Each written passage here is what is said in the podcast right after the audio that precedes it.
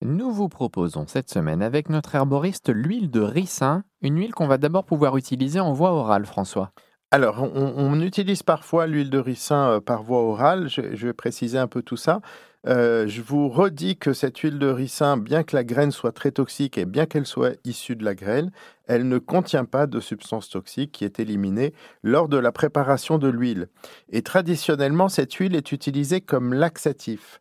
Pour moi, l'usage de l'huile de ricin par voie orale n'est pas forcément une bonne idée. C'est un purgatif violent qui va déclencher des spasmes intestinaux 3 à 5 heures après son ingestion et qui peut provoquer des pertes en eau assez importantes.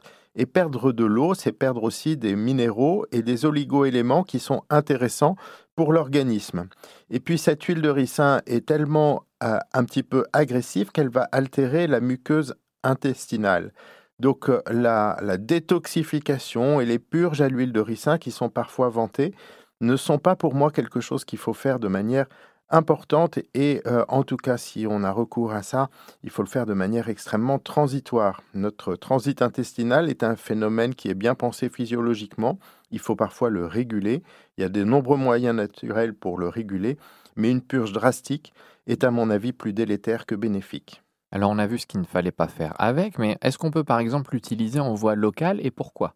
Alors on peut l'appliquer en voie locale et c'est ça son principal intérêt. Elle est en général très bien tolérée au niveau cutané et elle est très utilisée en cosmétique. On l'utilise aussi pour faire des cataplasmes et c'est cette utilisation qui doit être euh, privilégiée. Elle est nourrissante, elle est adoucissante, elle possède aussi des propriétés antibactériennes et antifongiques, donc contre les champignons et les bactéries qui sont présents sur la peau. Elle est utile pour réguler la flore euh, bactérienne et euh, fongique que nous avons naturellement sur la peau. Elle va être utile en cosmétique, notamment au niveau des cheveux. Elle nourrit et lisse les cheveux et elle euh, régule les champignons qui prolifèrent au niveau du cuir chevelu et donc va éviter les démangeaisons et l'apparition de pellicules. Elle favoriserait aussi la pousse des cheveux. Est-ce qu'on a quelques petites recettes à utiliser, par exemple un masque capillaire ou autre? Eh ben, on peut faire un masque capillaire, par exemple, avec euh, de l'huile de ricin, de l'huile de germe de blé ou d'avocat, et puis de l'huile essentielle de romarin à cinéole, ou d'une autre huile essentielle qui s'appelle le baie Saint-Thomas, le cèdre, le gingembre. Donc, cet mélange d'huile de ricin avec des huiles essentielles va être très intéressant pour stimuler les bulbes du cheveu, qui sont la partie vivante du cheveu, stimuler la circulation au niveau du bulbe et éviter la chute des cheveux et favoriser la repousse du cheveu. Alors, ce qui est vrai pour les cheveux va être vrai aussi pour la barbe. Je vous ai dit que c'était une huile qui a été aussi euh, nourrissante, qu'elle lissait les cheveux, elle va lisser la barbe. Et on peut faire des, huiles à barbe très facilement avec de l'huile de ricin, un peu d'huile de, jojoba qui est une cire liquide, et puis euh, pourquoi pas des huiles essentielles euh, qui sentent très bon comme la bergamote. Et avec ça, vous pouvez vous faire un petit fluide pour, pour la barbe.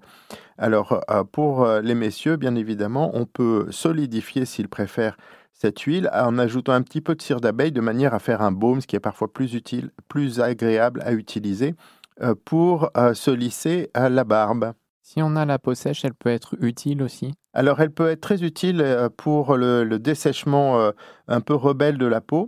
Et souvent, on va l'associer, parce que c'est une huile qui est d'une consistance extrêmement épaisse, on va l'associer avec des huiles moins denses. Dans les recettes que je viens de vous donner, il y avait d'autres huiles comme euh, l'avocat, le germe de blé, le jojoba, qui sont des huiles plus fluides. Et l'huile de ricin est, extrêmement épaisse. Donc on va l'utiliser sur la peau, en général diluée avec des autres huiles. Et on l'utilise aussi beaucoup pour euh, fabriquer des savons.